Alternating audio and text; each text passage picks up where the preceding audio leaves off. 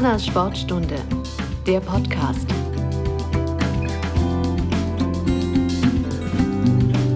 Hallo und herzlich willkommen zu unserer zweiten Folge von Humanas Deine Sportstunde Sport Podcast.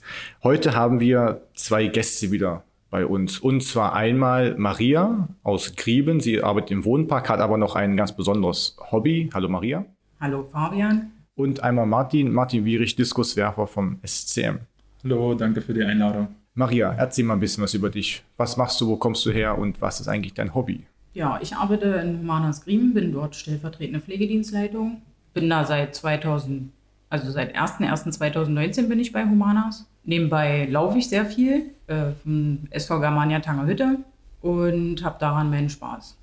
Diesen Monat versuche ich meine 80,5 Kilometer zu laufen und freue mich denn darüber, dass ich das nächsten Monat wieder schaffe.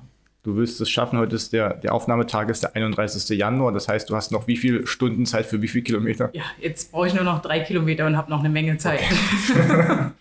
so, Martin, sag mal was ein bisschen zu dir. Wo kommst du her? Und ja, ich bin Martin Wierig, bin Diskuswerfer beim SC Magdeburg, äh, mache das seit 21 Jahren und ähm, ja, habe 2006 angefangen bei der Bundespolizei in der Sportfördergruppe zu arbeiten, weil das absolut super ist und äh, auf den Sport abgestimmt ja, war Sechster äh, in London 2012 bei den Olympischen Spielen und äh, Vierter bei den Weltmeisterschaften 2013. Das sind so die international erfolgreichsten Sachen gewesen und 2019 bin ich deutscher Meister geworden. Wie sehr gut. Wie ist es denn, ähm, wenn man auf der Sportgymnasium dann auch die Sportfördergruppe von der Bundespolizei hat? Ist es abgestimmt? Ja, aber es ist doch sicherlich auch sehr, sehr anstrengend. Ja, gerade die Ausbildungsjahre. Also sind die auch drei Jahre oder ist das ja, ein bisschen wir, gezogen? Ähm, genau, wir machen einen mittleren Dienst und ähm, normal sind ja zweieinhalb und wir machen vier. Okay. Ja, und da ist es halt so, ähm, dass unser Ausbildungszeitraum aber begrenzt ist. Also wir machen immer von September bis Weihnachten, sodass wir dann ab Januar uns wirklich auf den Sport konzentrieren können und uns auch auf die neue Saison vorbereiten können. Und du bist jetzt immer noch bei der Bundespolizei angestellt und Beamter genau, oder? Genau, ich bin Beamter und äh, habe 2010 meine Ausbildung beendet und ja, seitdem mache ich vier Wochen im Jahr ein Praktikum ähm, an, der, ja, an einer Dienststelle der Bundespolizei. Ähm, bei mir bietet sich das an. Ich bin relativ ähm, häufig dann am Magdeburger Hauptbahnhof. Das ähm, die einzige Dienststelle ist natürlich in Magdeburg und absolviere dann da jedes Jahr so mein Praktikum und den Rest der Zeit kann ich mich dann voll auf Sport konzentrieren und ja, jeden Tag dann trainieren. Jeden Tag Training, auch nicht mal ganz schön anstrengend, glaube ich. Maria, wie ist das bei dir? Trainierst du auch jeden Tag? Ja, also ähm, alle drei oder alle zwei Tage versuche ich zu laufen. Meine fünf, sechs oder zehn Kilometer. Mittwochs ist immer bei uns in Tangerhütte Training. Und jetzt haben wir es auch schon sonntags 10 Uhr, dass wir dann alle zusammen uns treffen und laufen gehen. Jeder wie er kann. Wir geben natürlich auch Rücksicht auf langsamere, so dass wir alle gemeinsam laufen können. Aber eben auch äh, jeder mal für sich alleine. Mittwochs ist es meist so, dass wir uns in der Turnhalle treffen und Leichtathletik machen. Also dann auch in Richtung Diskus werfen oder? Nee, das eher nicht. ja, da kann halt jeder selber entscheiden, ob er Bodenturn macht oder äh, Tischtennis spielt, Badminton, also alles, was möglich ist. Ja, worauf er Bock hat. Und wie bist du zum Laufen gekommen? Ich bin zum Laufen gekommen, ich war vor vier Jahren zur Kur und äh, habe da denn das Joggen für mich entdeckt und das wurde halt immer mehr, immer mehr. Und dann bin ich in den Verein gegangen nach äh, Tangerhütte und bin dann da auch geblieben. Und was macht das noch für einen Unterschied, wenn man im Verein läuft, als wenn man jetzt einfach einsam alleine sozusagen seine Runden also dreht? Wir machen ja jedes Jahr oder äh, bald fangen, fangen ja hoffentlich wieder die Wettkämpfe an, die ja seit zwei Jahren eher spärlich sind. Ja, da ist dann die Anmeldung. Es wird äh, durch die Sponsoren können dann auch die Anmeldegelder bezahlt werden man ist in Gemeinschaft. Man ist nicht alleine. Man hat immer jemanden zum Ansprechen, der vielleicht schon Marathons gelaufen ist und hat immer jemanden, der den einen den Rücken stärkt. Und ihr seid ähm, querbeet in der Laufgruppe, also jung, alt, ja. Pro, also auch Profis oder, oder ein. Also wir haben schon sehr schnelle Läufer dabei, ja. Ja, die laufen auch 3,40 pro Kilometer, also 3 Minuten 40 hm. pro Kilometer und das ist schon ganz schön schnell. Schaffe ich nicht. ich auch nicht. Warum schaffst du es nicht, Martin? Naja, wir, wir Werfer sind jetzt nicht so die, die Ausdauermonster. Aber hast du auch ähm, irgendwie, den, also Ausdauertraining wirst du ja auch in gewissen Zügen haben oder? Ja, also aber das ist dann immer, äh, das liegt immer im Auge des Betrachters. Also ich würde mal behaupten, dass sie jetzt nicht unbedingt meint, dass ich Ausdauertraining mache, wenn ich denke, ich mache Ausdauertraining. Von daher, ja, also wir haben schon gerade, wenn die neue Saison anfängt oder die Vorbereitung beginnt, dann machen wir schon ein bisschen ausorientiertes Training. Also, und dann sind halt unsere längsten Läufe, sage ich mal, die sind so 150 Meter. Oh. So, und gut. Das dann glaube ich bei Maria ein paar mehr Kilometer. Genau, genau. Und die laufen wir dann sechsmal und das ist für uns dann halt so unser Ausdauertraining, weil ja, am Ende drehen wir uns anderthalb Sekunden im Kreis, da braucht man nicht, braucht man keine 80 Kilometer im Monat. Okay, ja, das stimmt. Wie ist denn bei dir so ein normaler Trainingsalltag oder Trainingstag, Trainingswoche? Ja, grundsätzlich ist es so, dass ich äh, bis auf Mittag, Mittwochs unter der Woche zweimal täglich trainiere, ähm, also Montag bis Freitag. Und ähm, Haupttrainingsinhalte sind Krafttraining, also Maximalkrafttraining, ähm, natürlich die Wurfeinheiten, und ähm, dann halt so Sprints und Sprünge. Also alles, was schnellkräftig ist, das äh, brauchen wir halt ähm, als Diskuswerfer. Und ähm, das sind so die, die Hauptelemente. Und ähm, musst du, kannst du das immer alles in Magdeburg machen oder musst du auch Trainingslager absolvieren oder gibt es besondere Orte weltweit, wo auch immer, wo man als Diskuswerfer immer wunderbar laufen gehen kann? Zum Beispiel eben ähm, die Läufer, Frank Schauer, Tangermünder, Elbdeich-Marathonverein, ähm, ist gerade in Kenia und läuft dort. Gut, da ist im Winter besseres Wetter als hier, aber habt ihr auch so ein, besondere Trainingsstätten, wo ihr vielleicht hinfahrt? Ähm, ja, wir sind ähm, relativ viel auch in Deutschland, in Kienbaum, das ist in der Nähe von Berlin. Das ist auch, ähm, nennt sich Olympisches und Paralympisches Trainingszentrum für Deutschland. Da sind wir relativ viel, auch im Winter, weil man da ähm, einfach indoormäßig relativ gute Möglichkeiten hat. Also man kann ähm, gegen eine Plane werfen ähm, und man hat da Physiotherapie, super Kraft, äh, einen super Kraftraum, der sehr gut ausgestattet ist. Und jetzt ist es halt aber auch so, dass wir auch schauen, dass wir, gerade wenn wir mal draußen werfen wollen, dass wir dann schon Trainingslager auch machen, auch ähm, ja, außerhalb ähm, von Deutschland. Und ich war jetzt zum Beispiel auf Teneriffa und auf Fuerteventura. Also überall. Sehr windig da.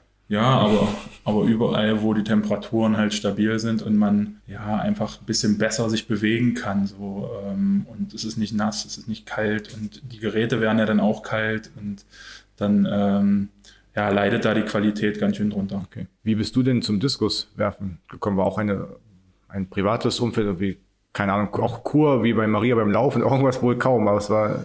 Ähm, nein, am Ende, ich habe äh, ganz normal ähm, mit Fußball und Leichtathletik angefangen mit, mit sechs Jahren. Und ähm, dann ist es ja so, äh, wie das jetzt wahrscheinlich mittwochs bei euch ist, ähm, man macht eigentlich alles. Mhm. Also wir haben äh, dann wirklich querbeet, also ich musste dann auch laufen. Da warst du denn schneller und besser oder? ja, ich, äh, es, es, war dann noch okay, also man musste ja dann glaube ich 600 Meter oder so, das waren so die, die Läufe dann, ähm, die für mich am längsten waren und auch am wenigsten Spaß gemacht haben. ähm, aber es war trotzdem okay, aber ich konnte halt immer so sprinten, springen, sowas konnte ich immer äh, besser. Und ähm, ja, dann stand irgendwann so zur Auswahl, ob ich dann aufs Sportgymnasium gehen möchte. Ähm, konnte mir tatsächlich auch überlegen, ob ich den Aufnahmetest für Fußball oder Leichtathletik mache und habe mich dann für die Leichtathletik entschieden. War dann ein Jahr Hürdensprinter und äh, nach dem Jahr ähm, hatte ich aber Wachstumsprobleme und war auch nicht mehr so schnell. Es zieht ähm, sich durch. Genau, ja. Dann äh, hat mein Trainer, der hat dann halt mein Talent alleine schon von der Körpergröße halt gesehen und äh, hat mich dann zum Wurf geholt. Und da habe ich dann hängen geblieben mit 13. Und ähm, wenn man als ja, Leichtathlet, also das laufender Leichtathlet zum Diskuswerfer wird, muss er ja auch ähm, körperlich, nur gut, die Größe war dann schon da, wie du gesagt hast, aber ähm, die Kraft muss er auch erstmal aufbauen. Wie lange hat das gedauert, um überhaupt ja so werfen zu können? Oder spielt das in dem Alter noch keine so große Rolle, weil alle irgendwie erst anfangen mit Diskuswurf? Ja, doch. Also ich ähm, war halt ein sehr, sehr schmächtiger Athlet. Also ich musste mir das, gerade das Kraftniveau sehr, sehr hart antrainieren. Ähm, hatte halt einfach so ein bisschen Vorteil, dass ich weil ich wirklich früher alles gemacht habe, querbeet und hatte da so eine gute koordinative Ausbildung. Das hat immer so das ein bisschen kaschiert, dass ich wenig Kraft hatte. und, äh, ja, das ist dann natürlich über die Jahre einfach, äh, hat sich das äh, entwickelt, die Kraft und Ja, Kraft kann man antrainieren, so es ist eher so die Größe, die man braucht, um und die Hebelverhältnisse, die stimmen müssen beim Wurf, um wirklich ein guter Werfer zu werden. Okay. Was braucht es denn, um ein erfolgreicher, gute Läuferin zu werden? Ausdauer. Gut, Ausdauer. Martin, das wird also denn. Also ich habe langsam angefangen. Ich habe kurze Strecken, die ich langsam gelaufen bin, manchmal nur zwei Kilometer. Und äh, dann brauche ich wirklich Ausdauer. Also ich bin auch sehr ungeduldig gewesen eine Zeit lang. Also auch immer Geduld. schneller und Also Ausdauer und schneller. Geduld dann auch. Und das ging nicht, weil da macht der Körper einfach nicht mit. Äh, man kriegt dann auch Probleme. Und äh, jetzt habe ich erst so gemerkt, also wie gesagt, nach der Corona-Infektion, dass es besser ist, langsam anzufangen und nicht zu viel auf einmal zu wollen. Und nicht auf andere zu gucken. Man, jeder hat sein eigenes Tempo. Das ist richtig, das ist vernünftig. Du hast gerade selbst ähm, Corona-Infektion angesprochen. Du warst ähm, positiv und Corona infiziert im vergangenen Jahr. Ähm, wie war denn dann das Wiedereinsteigen ins Training für dich? Das war sehr schwierig. Also ich bin nach der Corona-Infektion, einen Monat konnte ich gar nicht laufen, da war das Spazierengehen sogar anstrengend. Danach habe ich versucht, mal einen Kilometer zu schaffen. Dann bin ich äh, schweißgebadet, bin ich dann nach Hause gekommen. Es ging wirklich nichts und dann habe ich gesagt, jetzt ist Pause. Das, also Oktober äh, kam ich ja raus aus der Quarantäne und dann habe ich bis Januar oder Ende Dezember gar nichts gemacht und habe dann langsam jetzt wieder angefangen. Step by Step. Genau. Und was ist jetzt dein Ziel? Diesen Monat eben die knapp 80 Kilometer, den nächsten Monat 90 oder Ja, also man kann das schon ein bisschen steigern. Nächsten Monat ist ein bisschen schwierig, der hat bloß 28 Tage. Aber äh, ja, man hat halt auch immer seine Ziele und ich habe eine gute Uhr, die mir anzeigt, was für ein Training ich mache oder machen sollte. Und danach gehe ich dann auch und das läuft auch ganz gut. Und die sagt halt diesen Monat 80,5 Kilometer, das kann man auch steigern. Ein Halbmarathon hoffe ich, dass der diese nochmal drin ist, aber ich gucke halt auch auf die Gesundheit, was halt jetzt noch so kommt. ja, ist auch am wichtigsten, die Gesundheit Ja. ist am Ende das, was Genau. ähm, entscheidend ist, weil sonst bringt es ja auch nichts, wenn man ganz viel läuft, aber sich Ja. damit nur schädigt. Ähm, du hast vorhin schon gesagt, dass ähm, du bei einem Verein läufst. Erzähl doch mal ein bisschen was über den Verein. Ja, SV Germania Tangerhütte gibt es seit äh, 2018, also noch eigentlich relativ frisch.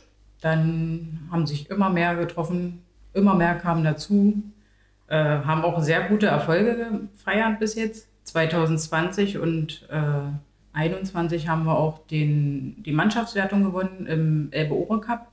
Gratulation dazu noch. Danke. Sind wir auch ganz stolz drauf, war ein harter Kampf. äh, wichtig ist, dass man auch jetzt trotz Corona alle noch zusammenhält. Es ist gar nicht so einfach. Manche Vereine, von denen hört man gar nichts mehr. Also es ist so, als ob die gar nicht mehr da sind. Ähm, ja. Wir richten halt auch viel aus. Wir haben uns jetzt seit, ähm, seit zwei Jahren machen wir Mach mit, halt dich fit. Das heißt, wir haben ähm, den zweiten Weihnachtsfeiertag, äh, machen wir eine Laufveranstaltung bei uns im Park in Tangerhütte und Silvester. Und dann äh, gibt es zwei Medaillen, die man, wenn man beide Läufe macht, äh, zusammenstecken kann. Und ja, und so hält man die Leute halt daran, dass sie weiterkommen, dass sie Spaß daran haben. Auch andere kommen, Familien, die Kinder, auch ganz wichtig. Wir haben eine große Kindergruppe, die auch immer teilnehmen und ja, Also Nachwuchs habt ihr im Verein. ja. Sehr gut. Und wie habt ihr die Corona-Pandemie erlebt, wenn ihr eben Laufsport-Events habt, die man halt nicht so organisieren kann in dem Ausmaß? Einige Vereine ja wohl gar nicht mehr existent sind und kaum noch Kontakt aufnehmen. Wie habt ihr es geschafft, trotzdem durchzukommen bisher? Ganz gut. Wir haben ganz viele Läufe selber organisiert. Wir haben ja sowieso im Elbe-Ore Cup den Tangerlauf und den Parklauf. Und dann haben wir ja äh, seit letztem Jahr haben wir den Gerd Engel-Lauf. Äh, zu seinem 80. Geburtstag haben wir ihn geehrt. Das war ja ein ganz großer Läufer in der DDR. Ähm, hat auch viele Dinge gemacht, hat die Laufkultur am Leben gehalten und den haben wir dann geehrt. Das war schon mal ein Lauf. Dann ähm, haben wir dies Jahr am 6. Januar haben wir den Pfannkuchenlauf gemacht. Das hört sich gut an. Äh, ja, der findet eigentlich immer in Sandau statt, ist aber durch Corona ausgefallen und da haben wir gedacht, naja, bevor nichts passiert, machen wir es selber, Warum heißt der so? weil es danach leckere Pfannkuchen Okay. gibt. Das ist, das ist ein guter Ja. Grund. Genau, ja, und dadurch äh, haben wir das am Leben erhalten. Und dieses Jahr haben wir noch ein großes Event. Ähm, wir machen Biathlon. Ähm, Okay. Also nicht so, wie wir es kennen im Skisport, Skifahren und Schießen. Wir laufen und schießen. Ähm, ja, und hoffen, dass das gut ankommt. Also ich freue mich schon riesig darauf. Wann ist das? Äh, Im April, genauen Termin haben wir nicht. Äh, dadurch, dass der Elbdeich-Marathon wieder ausfällt, werden wir es wohl an dem Wochenende machen. Hm. Und ja, und hoffen, dass viele kommen. Das hört sich klasse an, Ja. super. Haben uns mit den Schießvereinen in äh, Tangerhütte zusammengeschlossen und wollen das gemeinsam machen, damit wir alle zusammenarbeiten können. Das ist wichtig, gerade auch, dass die Vereine miteinander und nicht gegeneinander arbeiten, Ja. dass auch die Kinder, der Nachwuchs ähm, dann dabei gehalten wird. Ja, Thema Corona und Thema ähm, Nachwuchs sind eigentlich zwei große Dinge, die auch einen Profisportler ähm, betreffen, weil A, der Nachwuchs muss ja auch beim Diskuswerfen irgendwann mal dazukommen und natürlich Corona. Wie hast du denn Corona erlebt bisher in den letzten anderthalb, fast zwei Jahren? Ja, ich muss schon ehrlicherweise sagen, also wie sicherlich für viele, war es äh, für mich eine sehr harte Zeit. Also ähm, ich bin ja auch schon, sage ich mal, für Leistungssportler-Verhältnisse ähm, relativ fortgeschritten im Alter. Und ähm, da hat mir, sage ich mal, die Verschiebung von 2020 auf 2021, ähm, ja, die tat schon weh. Also Olympia meinst du, oder? Genau, äh, die Olympischen Spiele. Ähm, also ich hatte eigentlich so 2019 ein sehr, sehr gutes Jahr ähm, und war da eigentlich schon mit einem Bein äh, in Tokio, weil ich ähm, in dem Jahr bester Deutscher war ähm, und war auch Achter bei der WM. Ähm, von daher lief das wirklich gut. Ich habe mich richtig gefreut und ja, dann kam dann natürlich die Breitseite im März, äh, dass es verschoben wird. Und damit musste man dann natürlich erstmal erstmal umgehen. Ja. Ähm, Da ist dann so die Frage, zieht man im Training trotzdem weiter durch? Wir haben das halt eher versucht zu nutzen, einfach um ein paar Baustellen, um dafür Zeit äh, uns zu nehmen, auch äh, Wehwehchen auszukurieren. Aber es war für, sage ich mal, Athleten wie mich, waren das, äh, war das ein verlorenes Jahr. Und für den Nachwuchs, die vielleicht gerade so an, der, an die Tür klopfen äh, zur deutschen Spitze, war es einfach ein gewonnenes Jahr. Ja, dann ähm, war 2021, dann war ja relativ klar, äh, relativ schnell klar, dass die Spiele stattfinden, aber auch ohne Zuschauer. Und ja, leider habe ich mich dann verletzt und ähm, konnte dann halt nicht äh, nach Tokio reisen und mich nicht qualifizieren. Also in Summe war das ein sehr, sehr ähm, ja, harter Abschnitt bis jetzt. Also musstest du dich nochmal komplett qualifizieren. Obwohl du eigentlich schon ein Bein in Tokio hattest, musstest du trotzdem noch von vorn beginnen oder? Ja, also es ist halt so, ähm, dass, dass wir uns eigentlich jedes Jahr neu qualifizieren müssen. Ähm, für Olympia wäre es aber so gewesen, dass ähm, die, wir müssen immer eine Norm werfen und die hatte ich 2019 schon geworfen. Also die hätte auch gezählt. Und ja, ich denke einfach, dass die jungen Leute da noch nicht so weit waren und jetzt war halt, ist dann halt einer 21, 2021 so in die deutsche Spitze mit vorgestoßen. Ähm, einer war angeschlagen 2020, das wäre auch schwierig geworden. Also ähm, da hätten die Vorzeichen ein bisschen besser gestanden. Aber äh, so ist halt Sport, ja. Also da konnte jetzt keiner mit rechnen. Ähm, ich denke halt, dass ich 2020 ähm, ja, mich qualifiziert hätte äh, für die Spiele und ähm, da auch, sage ich mal, zumindest im Finale ähm, mich gesehen habe. Hm, okay. Nun beginnen ja bald die Olympischen Winterspiele. Klar, als Leichtathlet ist kein so großer Bezugspunkt, aber das Feeling Olympia ist ja trotzdem, ähm, kennst du ja auch aus London noch. Ähm, wie ist das oder wie kannst du das denken, ohne eben diese normalen olympischen ähm, Veranstaltungen, das olympische Dorf, also dieses starke Miteinander, was ja auch Olympia ausmacht, fehlt dir, fehlt in Japan schon, fehlt auch bei ein, zwei WMs sicherlich und größeren Veranstaltungen. Wie empfindest du das auch ohne Zuschauer zu werfen? Kriegst du das mit oder? Ja, also man kriegt das natürlich mit und äh, irgendwie arrangiert man sich damit, aber es ist natürlich nicht das Gleiche. Und ich muss einfach sagen, ähm, jeden, der ähm, in Tokio war, äh, den gönne ich noch mal zweite Olympische Spiele, weil ähm, das waren vom Flair, von der Atmosphäre, vom Miteinander, waren das keine Olympischen Spiele, auch vom Hörensagen. Also es war ja so, dass zum Beispiel die Diskuswerfer oder die Leichtathleten, die mussten zwei Tage vor dem Wettkampf konnten sie ins Olympische Dorf und zwei Tage nach ihrem Wettkampf mussten sie nach Hause fliegen. Und da kriegt man das gar nicht. Also man kriegt gar nicht äh, so die Zeit und äh, dass man mal zu anderen Sportarten geht, sich mit anderen äh, trifft, auch mal ich sag mal, eine Party feiert äh, nach dem Wettkampf mit anderen Menschen. So, ähm, das, das, das fehlt einfach. Und dieses ganze, alle sind zusammen im Olympischen Dorf, äh, ist, ist halt nicht so. Das ist so, als wenn man irgendwie vier Tage ins Hotel geht. Ähm, da ist man eh drei Tage lang voll fokussiert, weil man sich auf den Wettkampf vorbereitet und dann hat man noch irgendwie einen Tag und dann darf man wieder nach Hause fliegen. Also ich äh, drücke da jedem die Daumen, ähm, dass äh, in Paris hoffentlich alles wieder einigermaßen normal ist und die, für die das die ersten Spiele waren, ähm, dass die das nochmal richtig erleben dürfen. Wie war das in London? Wie lange warst du damals in London? Ja, also London war brutal.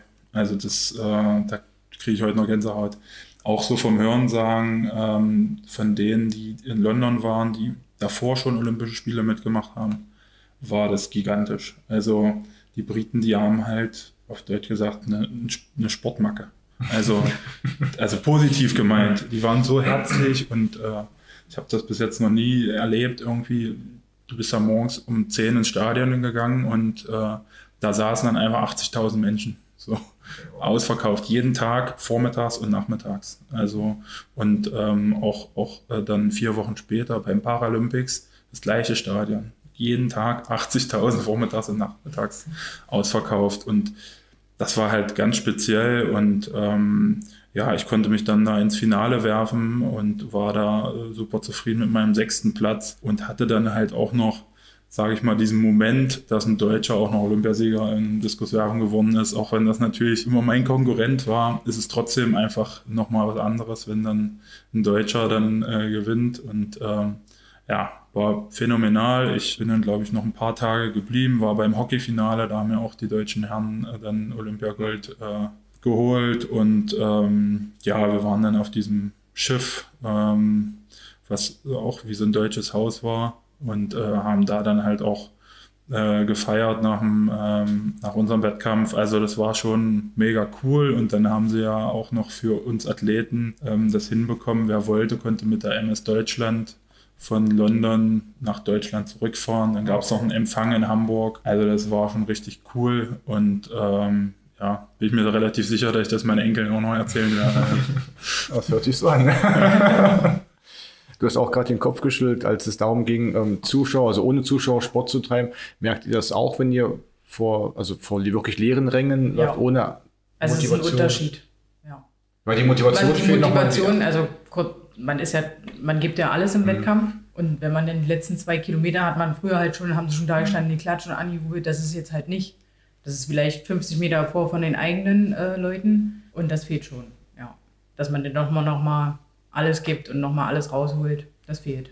Aber hoffentlich kommt er dann bald wieder mit. Ich hoffe, dass es wieder kommt. Ja. Ja, also ich glaube, es gibt ja, gibt ja auch zwei Seiten einfach, ja. Also ich glaube, die, die dann ähm, die Athleten sind und den Sport betreiben. Aber auch äh, für die Zuschauer ist das ja auch ähm, einfach was, was mega fehlt. Ja? Mhm. So äh, Events, sich mit Leuten richtig treffen, ohne irgendwie eine Maske zu tragen, ohne irgendwie Abstand zu halten, sondern einfach äh, ganz normal ähm, dieses Zwischenmenschliche auszuleben. Und das macht man ja bei solchen Veranstaltungen ja. und so. Und äh, da können wir nur hoffen, dass das irgendwann mal wieder, wieder normal abläuft. Ja. ja. Ist ja mit gar keinem Besucher. Also die Familie kann nicht zugucken, keiner. Keine Freunde, nichts. Das ist echt, ist schon traurig.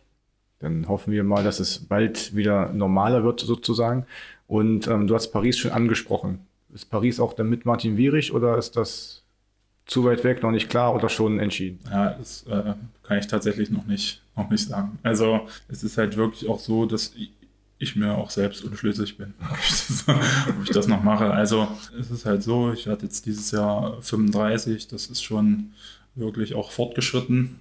Ähm, wäre dann in Paris 37. Es hängt halt ganz, ganz viel jetzt ab von diesem Jahr. Also wir haben da zwei Höhepunkte und ähm, ich habe halt auch eine Vorgabe von der Bundespolizei. Also wenn ich mich nicht qualifiziere für einen von beiden, dann ähm, wird mir die Entscheidung auch abgenommen. Okay, oh, okay. Ja. Also ist auch wirklich Druck dann auch dahinter, weil sie ja. das Geld natürlich dann auch. Na genau, also die Plätze sind halt mega begrenzt. Wir haben, ähm, glaube ich, sechs oder sieben Sportarten und haben für die Sportarten ähm, 85 Plätze. So, und das sind halt Kanu, Bahnradsport, Judo, Rudern, Leichtathletik ähm, und äh, Schießen.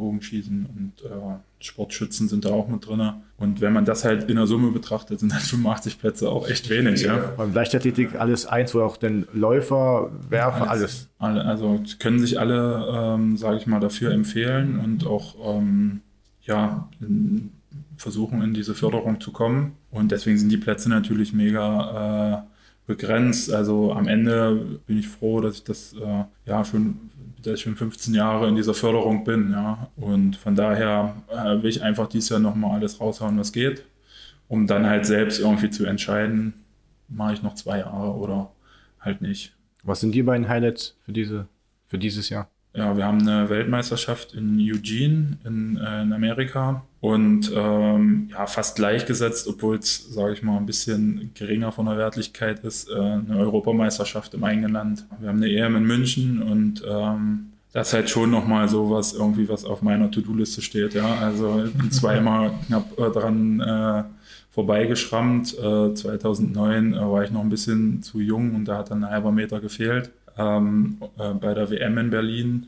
Und 2018 war eine EM in Berlin. Da waren dann drei andere besser. Von daher ist das schon nochmal was, was ich auf jeden Fall nochmal abhaken möchte. Ja. Und dann entweder, gut, welche Entscheidung kann man denn fällt, ein Jahr noch weitermachen, ist dann nicht, es wäre auf jeden Fall der olympische Rhythmus dann bis Olympia, oder? Ja, also meine Vorstellung ist dann schon ähm, so, dass ich dann noch zwei Jahre noch plane, weil, also ich kenne jetzt keinen äh, Sportler, außer man verletzt sich natürlich der irgendwie, wenn er eine Chance hat, sich dafür zu qualifizieren, ein Jahr vor den Spielen aufhört. Also Ja, das ist irgendwie Nicht so clever. Also das macht man irgendwie nicht. Ja. Also ähm, von daher ähm, fällt die Entscheidung dann ja dieses Jahr, ob nochmal zwei Jahre dran, ob ich nochmal zwei Jahre dran hänge oder ob jetzt dann mit 35 auch Schluss ist, was auch überhaupt kein, kein Beinbruch wäre. Dann drücken wir auf jeden Fall mal die Daumen, dass du dieses Jahr gut überstehst, sportlich erfolgreich sein wirst und wir von Humanas natürlich auch dann weiter dich unterstützen wollen und werden die Daumen drücken. Ähm, was wäre dann der Plan für die Zeit nach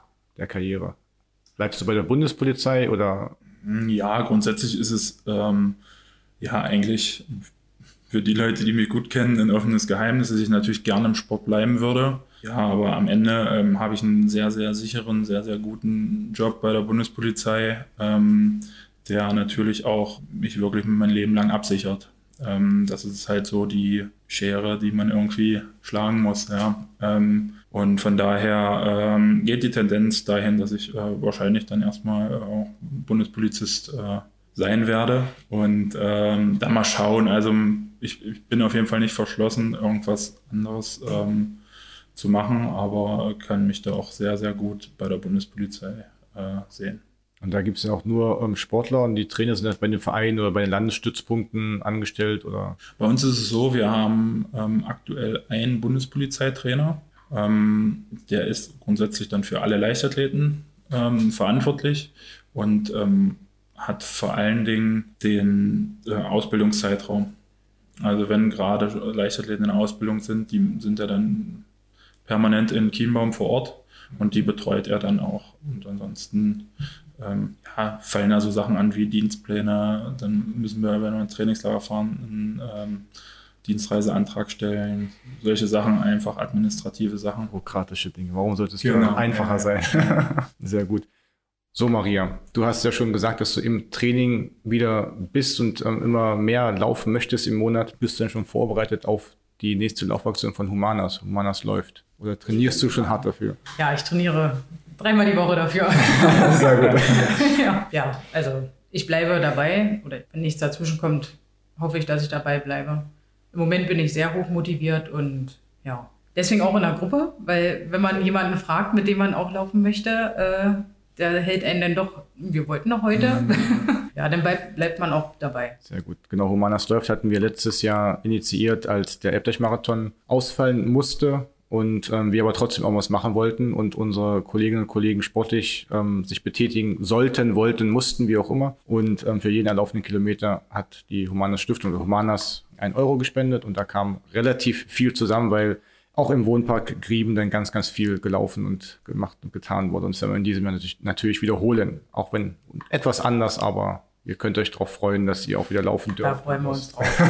ich hoffe auch alle, nicht bloß du. ja, ich werde es schon. Na klar. Letzte haben wir es ja gleich als Gruppenevent gemacht, sind äh, an der Elbe spazieren gegangen. Und so kamen ja auch Kilometer zusammen. Und danach noch ein kleines Grillerchen, war super. Fürs Team war super. Kein Pfannkuchen auf, sondern einen Grillwurstlauf. Genau.